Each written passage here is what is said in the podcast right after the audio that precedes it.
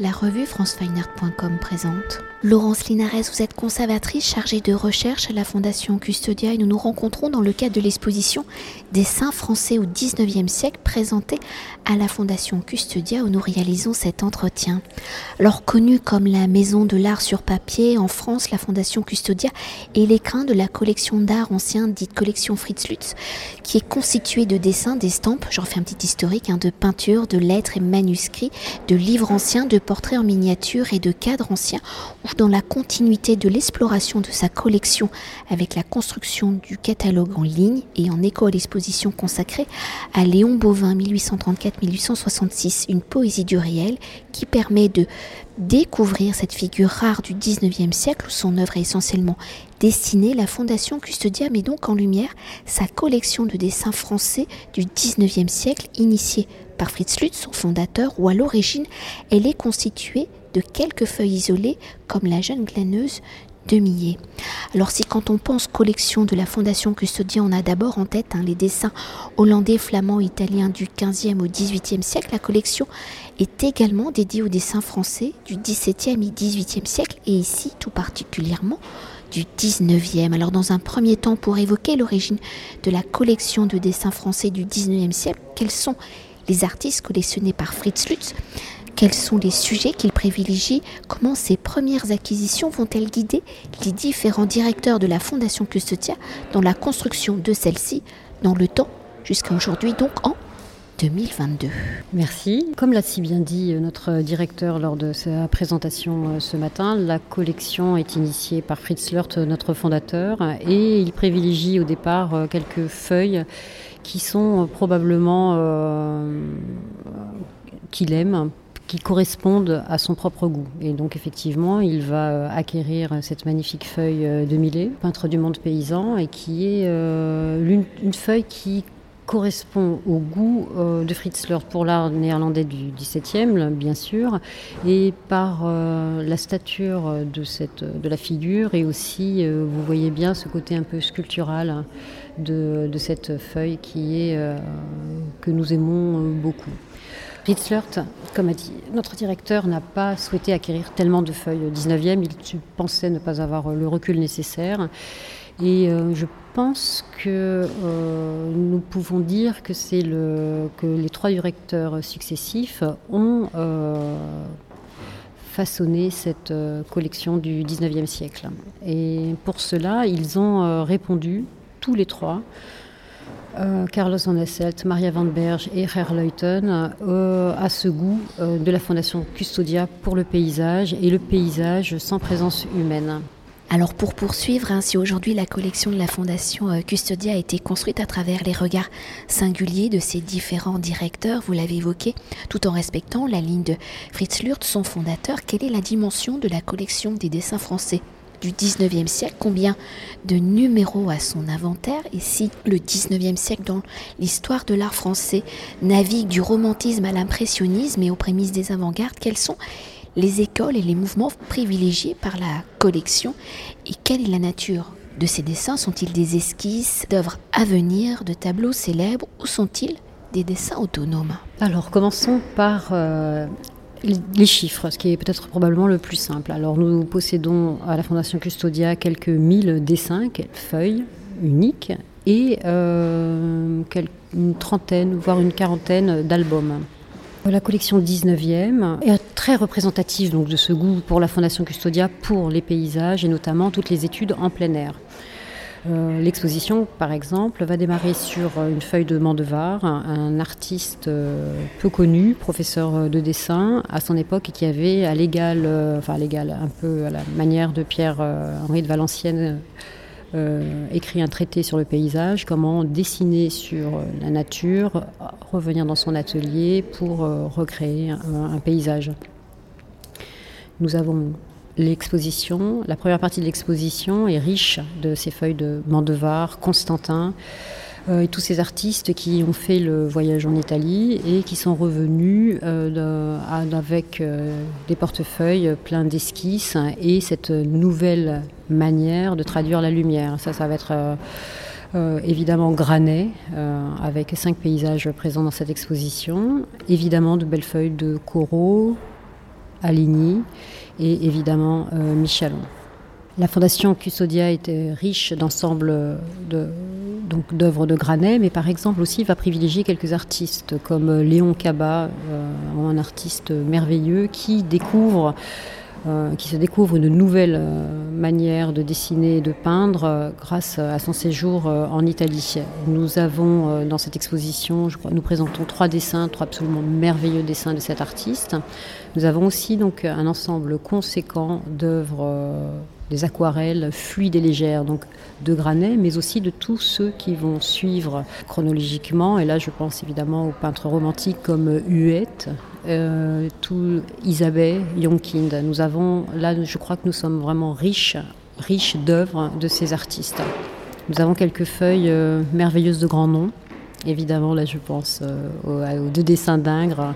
Et il faut vraiment venir voir ce portrait de Julie Forestier. Le portrait d'ailleurs est un, est un des, des aspects que nous pouvons, dont nous pouvons parler puisque nous avons une belle collection de portraits, donc des Ingres, mais aussi là nous présentons euh, euh, Louis Lamotte et d'autres peintres beaucoup plus modernes. Et euh, l'exposition démarre par un portrait absolument sublime, avec un regard. donc, un peintre qui s'appelle Bergeon, Bergeon de Lyon, connu pour ses natures mortes et aussi connu comme portraitiste. Et euh, il faut absolument venir voir ce portrait de, Bergeon, qui est une des œuvres phares, je trouve, euh, de l'exposition et qui est présenté euh, à côté du prince du papier bleu magnifique, drapé de Prudon et une peintre un peu moins connue, Ozu.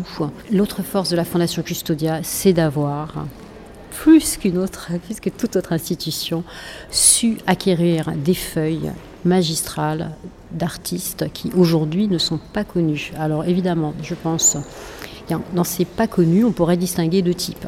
Tout d'abord, les très connus en leur temps, qui ont eu tous les honneurs. Par exemple, ça va être Lionel Lecouteux, qui aujourd'hui est complètement inconnu, et dont nous avons la chance de posséder l'une des rares feuilles connues à ce jour. En fait, j'en connais deux euh, feuilles dessinées.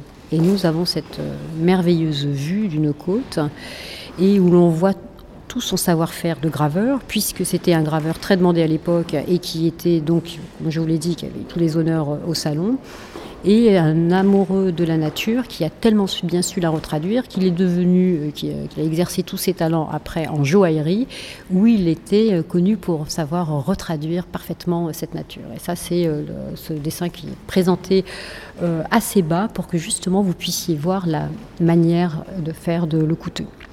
En autres euh, artistes de ce type, alors nous avons euh, les Péquegnot, les Prieurs, euh, les Charles Eustache. Et là, il faut souligner le rôle majeur des marchands et de l'hôtel Drouot, que j'adore, pour justement nous amener, nous permettre, nous, institutions, d'acquérir ce type de feuilles qui, je vous laisse juge pour la feuille, par exemple, magnifique euh, de, de c'était quasi lunaire. Donc cet artiste qui, lui, euh, euh, pareil, un graveur très connu à son époque, qui était très demandé parce qu'il il savait très bien traduire Boucher, mais qui s'était fait comme passion de Montfaucon, connu pour son gibet, ses, ses carrières et son dépotoir. Et pris de passion pour, pour Montfaucon, il nous livre ce type de feuilles. Donc tous ces artistes complètement inconnus, encore une dernière peut-être, Caroline de Fontenay, dont on ne sait rien, mais dont, on sait euh, qu'elle est probablement venue à la peinture, donc évidemment par goût, mais aussi parce qu'elle est issue d'un milieu aisé. Elle était la belle-fille du maire de Rouen, a su euh, traduire en aquarelle des paysages de Trouville, et c'est absolument euh, dans ce, cas précis, pour ce type de peintre que nous ne connaissons pas ou que nous connaissons très peu, nous nous demandons toujours quelle pouvait être euh, leur formation. Évidemment, il faut quand même dire quelques mots de, des artistes connus comme Rousseau, parce que vous avez devant vous euh, cette spectaculaire étude magistrale, étude, tant par la taille et par le, savoir-faire de, de Rousseau aussi parler de la feuille de l'ermite, qui est une poésie folle. Donc, euh, ce, peintre, euh, peintre des paysans, comme on l'a qualifié avec euh, Jules Breton. C'est une feuille que j'adore. Nous adorons aussi, donc là où nous sommes très riches, ce sont évidemment les aquarelles.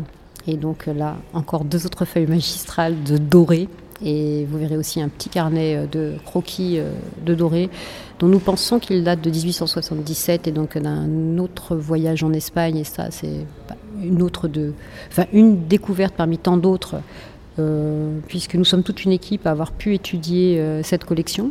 Nous avons pu euh, donc mettre à profit ces recherches pour donc écrire ce que nous pensons être un joli catalogue et partager nos informations. Autre force encore, ce qui unit le tout, plutôt, on pourrait finir par ça, c'est la poésie folle qui entoure, euh, enfin qui émane de chacune de ces feuilles. Et là, on peut penser euh, à Cabuzel, cet artiste peu connu, mais qui, comme euh, voyez-vous, l'exposition démarre par ce professeur assez peu connu, Mandevar, et ben voilà, Cabuzel, c'est pareil. Ça termine un peu l'exposition, c'est d'une poésie incroyable. C'est pas grand-chose de ce peintre, que l'on vient à peine de distinguer une nouvelle fois de son fils, tout comme Mandevar d'ailleurs, les deux artistes se rapprochent que dire que nous avons encore su que la Fondation Custodia, grâce euh, à, ses trois directeurs, a su acquérir des feuilles euh, d'un réalisme, ce qu'on pourrait appeler voilà, le réalisme poétique. Et là, on rejoint l'exposition de Léon Bovin, euh, de Herleuten et Maud de Guichanet. les feuilles de Mille Que je souhaite à tous euh, de voir et que je souhaite euh, réellement que tout le monde puisse partager euh, justement cet amour de la Fondation Custodia pour le dessin, que ce soit tous ces médias, avec donc que ce soit en pierre noire, ces sanguines, ces, ces papiers bleus, ces papiers beiges, tout ce qui fait cette poésie folle et, et toute la fluidité de nos aquarelles. Et après avoir parler longuement hein, sur euh, ce qui euh, fait, construit, euh, marque l'identité de la Fondation Custodia. On sent bien la passion qui anime toute l'équipe, mais pour s'attarder peut-être sur l'un des grands ensembles de la collection des dessins français du 19e siècle, en choisissant l'un de ces artistes hein, dans l'un de ces grands ensembles, comment cet ensemble s'est-il construit autour de ces artistes Et là, au fil des années de ces euh, trois directeurs euh, successifs. Et comment cet ensemble permet-il d'avoir un regard complet sur la carrière et la pratique de cet artiste? Alors ça c'est assez difficile parce que euh, il est difficile de collectionner un artiste et d'avoir à peu près tout ces manières euh, de faire. Il faudrait pour cela être, euh, comment dire, il faudrait, euh, enfin c'est trop compliqué aujourd'hui peut-être de faire cela. Nous nous attachons à réunir lorsque nous souhaitons acquérir une feuille, nous souhaitons, nous regardons d'abord si elle va enrichir la collection et de quelle manière elle pourrait apporter un plus à cette collection. Et euh, c'est toujours donc ce même désir de l'enrichir et, comme vous le savez, à la Fondation Custodia, de partager ensuite toutes ces découvertes et tout, euh, tout ce qui nous, nous, euh, nous émerveille. Et bien ça, c'est vraiment notre but de le partager avec autrui. Et pour poursuivre et pour conclure notre entretien et pour mieux appréhender euh, peut-être la collection des dessins français du 19e siècle dans sa globalité. Hein. L'exposition euh, étant constituée de près de 150 euh, dessins sur les près des 2000, et là je, je, suis très global, hein, qui constitue cette collection de dessins français du, du 19e siècle. Comment avez-vous articulé L'exposition, comment circule-t-elle dans ce paysage du dessin français au XIXe siècle? Et j'aime bien utiliser ce mot paysage parce qu'on est vraiment dans le paysage. Enfin, je fais un petit jeu de mots. J'adore ce jeu de mots parce que alors moi je vais le continuer. En fait, une promenade souvent. Je ne sais pas si vous l'avez remarqué, puisque vous êtes euh, une habituée des lieux. La Fondation Custodia propose une promenade. Et là, c'est encore euh, une nouvelle fois le cas. On démarre euh, avec une feuille fait en France et très vite on se retrouve en Italie et on est là, on, accompagne ces peintres qui font le voyage et on est euh, avec eux et on se retrouve. Euh, on se retrouve avec leur vision euh, à, les suivre et c'est vraiment absolument agréable pour cela. Et donc l'exposition est assez chronologique, mais on a fait des regroupements pas réellement thématique, mais peut-être un peu plus par groupe. Alors ça va commencer évidemment avec ce groupe de papier bleu dont je vous ai parlé, là le, le qui encadre le Bergeon et le Hauzou. Après vous avez un petit coin euh, adorable, Paris en 1820. Alors comment on va euh, voir, comment on fait une petite visite au monument français, comment on va voir la foire du trône et comment on se balade sur les rochers euh, dans les, alentours? Après on est à nouveau en Italie. Auparavant, on aura vu un petit peu Granet et euh, ces paysages merveilleux euh, de Provence. Après, on arrive avec Cabaye, à nouveau, la nouveau l'Italie et toute cette vision, tout, ce que la lumière italienne apporte à ces peintres. Et là, on a un ensemble absolument fantastique euh, des notations de couleurs des frères flandrins et il faut vraiment le voir pour, euh, pour constater tant de, fraîcheur. Vous avez toute la spiritualité de Kaba représentée par trois feuilles. Après, on continue dans le temps, comment un Pontus signé, artiste lyonnais, retraduit euh, ses leçons italiennes. Et après, dans l'exposition, vous avez deux focus sur les portraits. Donc là, il y a ce fameux, euh, ce, fameux portrait, le petit ensemble d'Oza, Ingres et, et La Motte. Et après, un petit tour du côté des romantiques avec une sublime feuille, je pèse mes mots, avec euh, pareil là, une notation de couleur violette de Barry, Barry à Barbizon, quelque chose que l'on connaît un petit peu moins. Delacroix se rendant au Maroc, Vernet lorsqu'il est à Varna, lors de la guerre de Crimée. Après, vous avez toute une section Barbizon. Après, vous avez le merveilleux réalisme parisien ces artistes euh, incroyables comme, euh, comme euh, Charles Stache et Le Couteux, deux feuilles sublimes de Nanteuil et l'un des dessins préférés de notre directeur, Le Clé-Singer. Et je crois que tout le monde pourra comprendre pourquoi. Après, vous avez la section des aquarelles, là où nous sommes si riches, qui démarre, avec notamment à nouveau, donc je reparle de ce panneau qui est formidable, où on s'aperçoit que Caroline de Fontenay tient le mur face à François Bonvin et Rosa Bonheur. Gudin, on passe encore par toutes les notations d'aquarelle des Yonkind Elisabeth. On arrive, et alors là, ce n'est pas possible, selon l'expression, on tombe raide devant les dorés, les feuilles magistrales, j'insiste sur le mot, les paysages de doré, et après tous ces essais d'aquarelle, vous savez, ces peintres qui, pour la première fois, sont euh, en Italie ou lors de leur voyage et prennent leurs aquarelles et font leur, leur premier test et vous allez voir une feuille de test d'un artiste inconnu, pour beaucoup, qui s'appelle Coulon, et que j'aime beaucoup. Et c'est absolument fou, il y en a même choisi tellement de montrer le verso de la feuille, tellement c'est formidable, comment il essaie de nous traduire euh, un sous-bois. C'est euh, rien que pour cela, il faut aussi venir.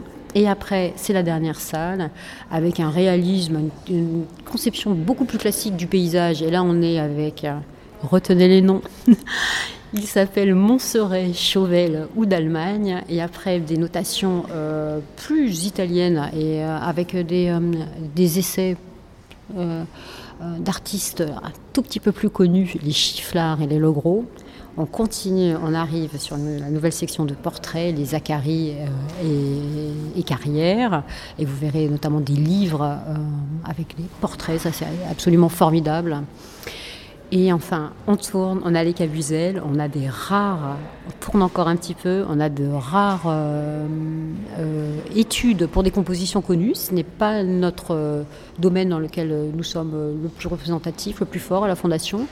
Mais vous verrez, ces dessins sont très beaux. Et après, vous avez des notations de couleurs, cette fois-ci au pastel, assez incroyable. Et on termine sur la poésie réaliste, sublime, que nous adorons tous, de Mille Sando et du Bernard. Et là, on rejoint cette poésie euh, de, Léon Bouvin, puisque cette exposition a surtout et avant tout été conçue pour accompagner euh, Léon Bouvin et cette euh, exposition si formidable. Merci beaucoup. Cet entretien a été réalisé par franceweiner.com.